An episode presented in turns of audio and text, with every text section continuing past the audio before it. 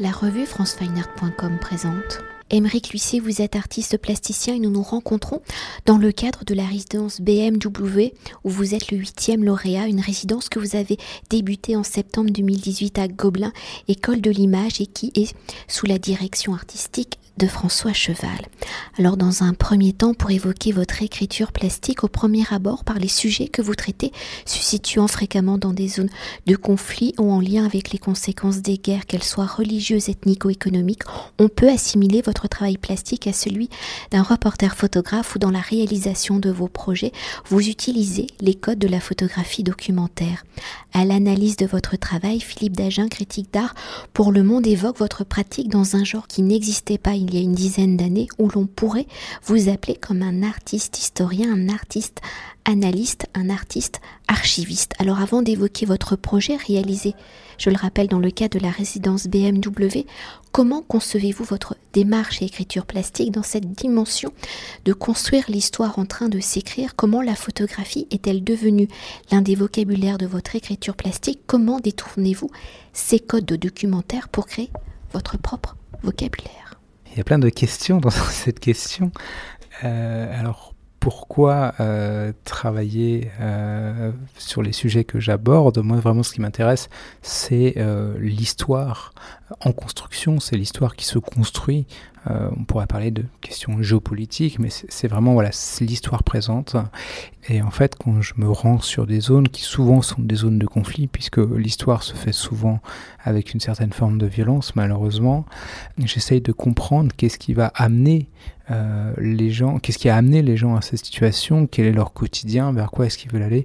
Donc c'est vraiment comprendre cette histoire en construction et euh, essayer euh, d'en témoigner.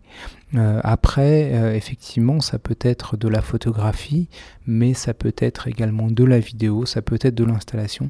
J'utilise vraiment le médium qui me paraît être le plus pertinent pour traiter euh, le sujet que je vais traiter. Du coup, j'ai envie de rebondir parce que je me souviens d'une installation où en fait c'était des drapeaux, des drapeaux dispersés dans la ville, si mes souvenirs sont bons. Tout à fait, c'était un, premier travail que j'avais fait sur les réfugiés. Euh, un projet qui s'appelle À mes amis d'ailleurs. Et, euh, en fait, au, bout d'un moment, je, en fait, l'élément déclencheur, ça a été après les attentats du 13 novembre, euh, lorsque Facebook a proposé en filigrane le drapeau français. Je me sentais assez mal à l'aise de le mettre. Et j'en ai discuté avec plusieurs amis et qui avaient la même sensation, en fait, un certain mal-être, enfin, se sentir mal à l'aise de mettre ce drapeau parce que ça nous renvoyait trop euh, à l'extrême droite, à une forme de nationaliste assez nauséabonde. Et, euh, et en fait, je me suis dit euh, qu'il serait intéressant euh, de se réapproprier ce drapeau parce que lorsqu'il a été créé, c'était aux antipodes de ces valeurs défendues par l'extrême droite. Et pourquoi leur laisser ce symbole-là? Euh, et, du coup, je me suis dit que ce qui caractérisait l'extrême droite, euh, notamment en France, depuis, depuis ses débuts, c'est le rejet de l'autre, c'est le rejet de l'étranger. Et, et, donc, il se trouve que, bah, vu que je travaille au, Moyen, au Moyen-Orient depuis une quinzaine d'années, j'ai beaucoup de gens que j'ai rencontrés là-bas qui sont devenus des amis, et beaucoup ont fui la guerre et sont devenus euh, des réfugiés.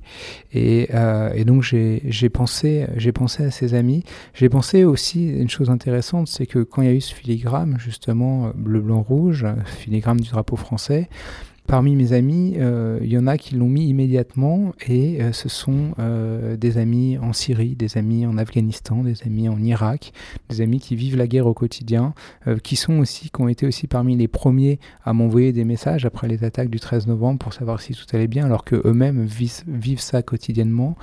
Et du coup, voilà, c'est avec une, pensée aussi pour, pour ces amis que j'ai décidé de faire ce projet.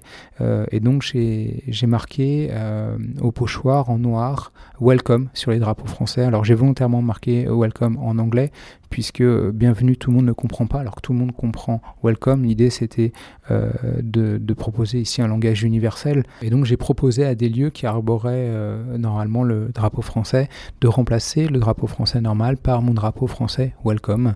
et donc il y a plusieurs lieux qui ont accepté. Alors bien entendu il y a le musée de l'immigration, mais j'ai envie de dire c'est en, soi assez logique, mais également d'autres lieux qui assez courageusement ont décidé de faire ce geste, et c'est le cas notamment de la mairie du 12e arrondissement qui pendant deux semaines a décidé de remplacer le drapeau français normal par le drapeau français Welcome.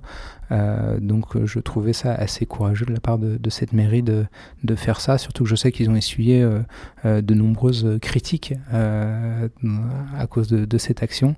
Euh, donc voilà un petit peu par rapport à ce, à ce projet.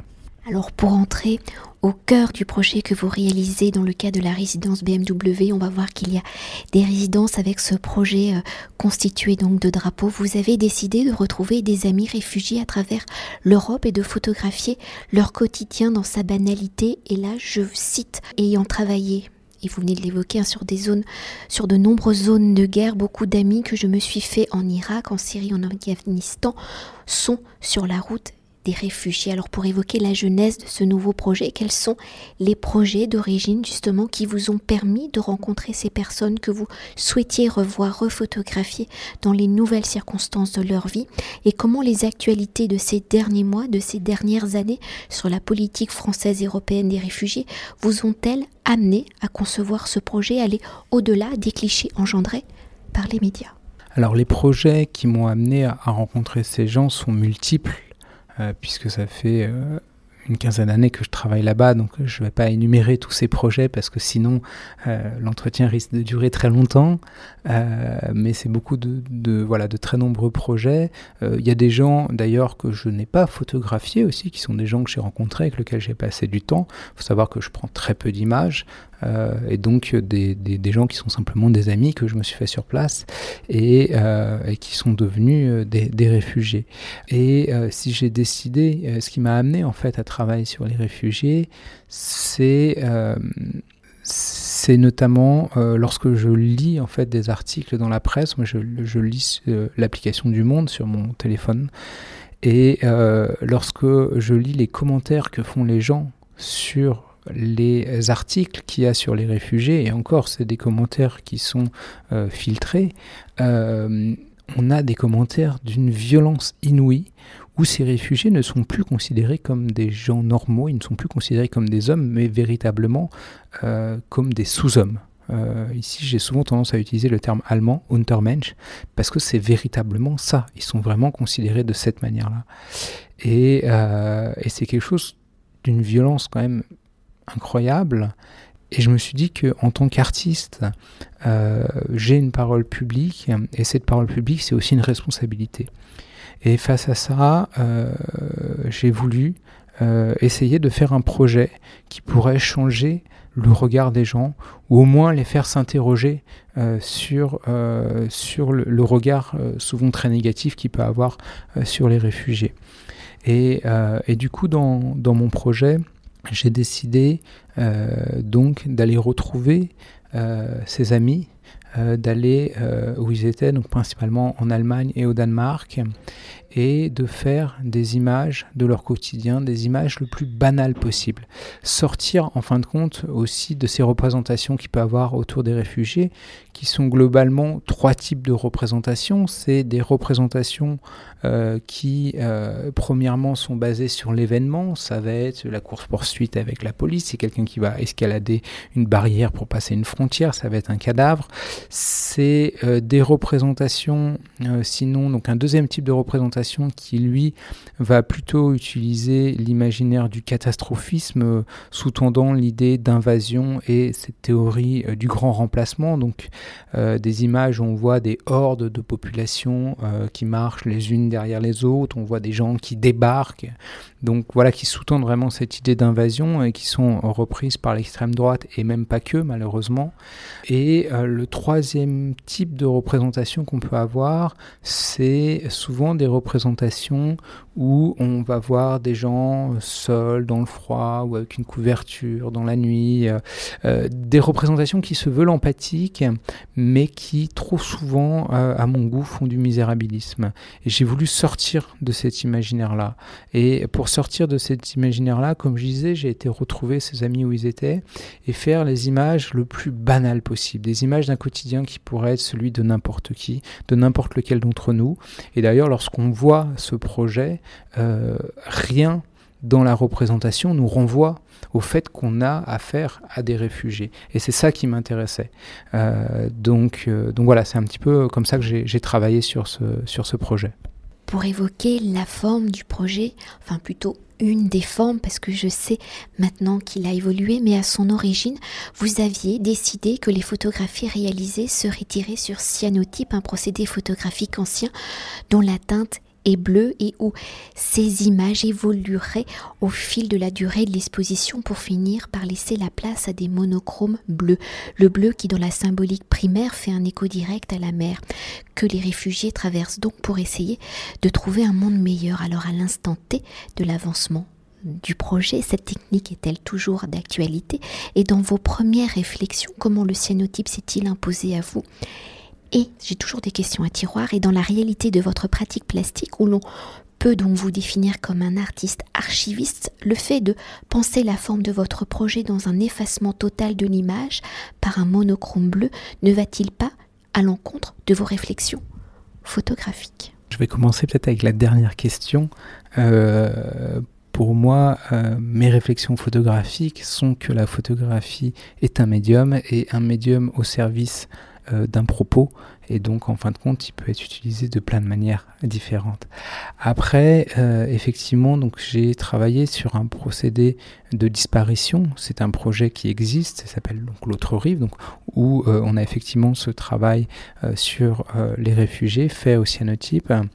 L'idée aussi de cette disparition ce qui m'a amené à ça, c'est aussi un hommage à un ami, Fouad, qui euh, a disparu, euh, qui a disparu physiquement dans, euh, dans la mer en essayant de, rejoindre l'Europe.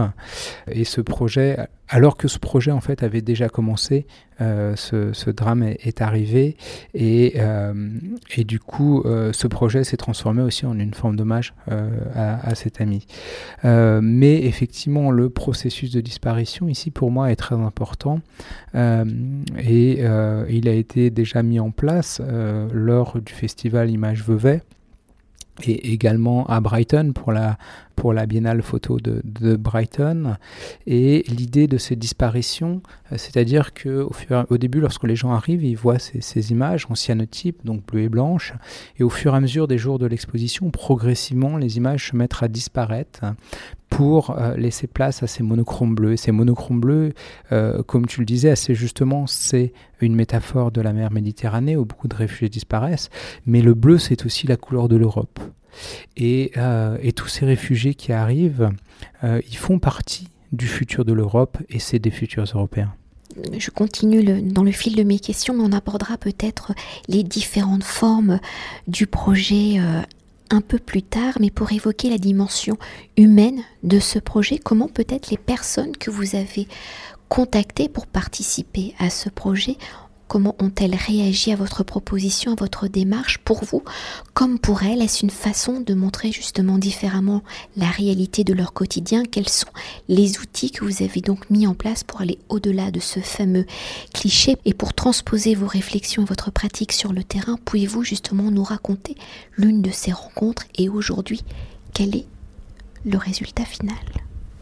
Sur ces rencontres, en fait, comme je disais, c'est des gens qui sont des amis.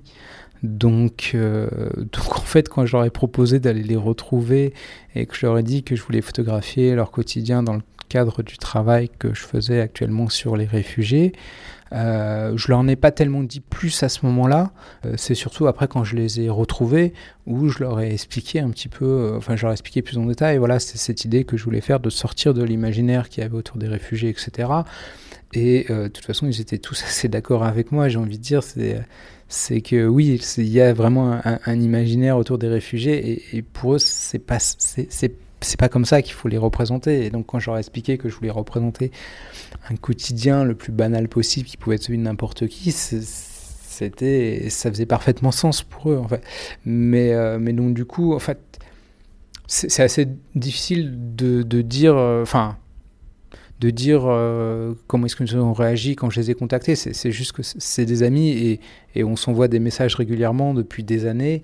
Donc ils étaient surtout très contents qu'on se revoie, puisque ça faisait quand même quelques années qu'on s'était pas revus, parce qu'on se voyait régulièrement en Irak, mais ça faisait quelques temps que j'avais pas été dans cette zone de l'Irak où ils étaient, puisque j'avais été dernièrement plutôt dans le sud de l'Irak pour mon projet sur les, sur les guerres de l'eau, donc je les avais pas vus à cette occasion-là, parce que vu que l'Irak est extrêmement segmenté, euh, c'est très difficile pour quelqu'un euh, qui vient euh, du nord de l'Irak de se rendre dans le sud, etc. Et donc du coup, je les avais pas revus, mais j'étais en contact avec eux et voilà, on, s'écrivait régulièrement et donc on s'est vus et, et été très sympa de, de se retrouver, comme comme c'est toujours très agréable de retrouver des amis qu'on n'a pas vus depuis longtemps. Donc c'est voilà, c'est fait, j'aurais du mal à en parler dans le cadre même du projet parce que, parce que en fin de compte, on a surtout passé du temps à, se raconter euh, nos histoires et euh, depuis le temps qu'on ne s'était pas vu et, à, prendre, à prendre plaisir à se voir tout simplement. Ah oui, juste par rapport au, résultat, bah, le résultat, ça a été le, projet L'autre rive, donc ce projet en, en cyanotype.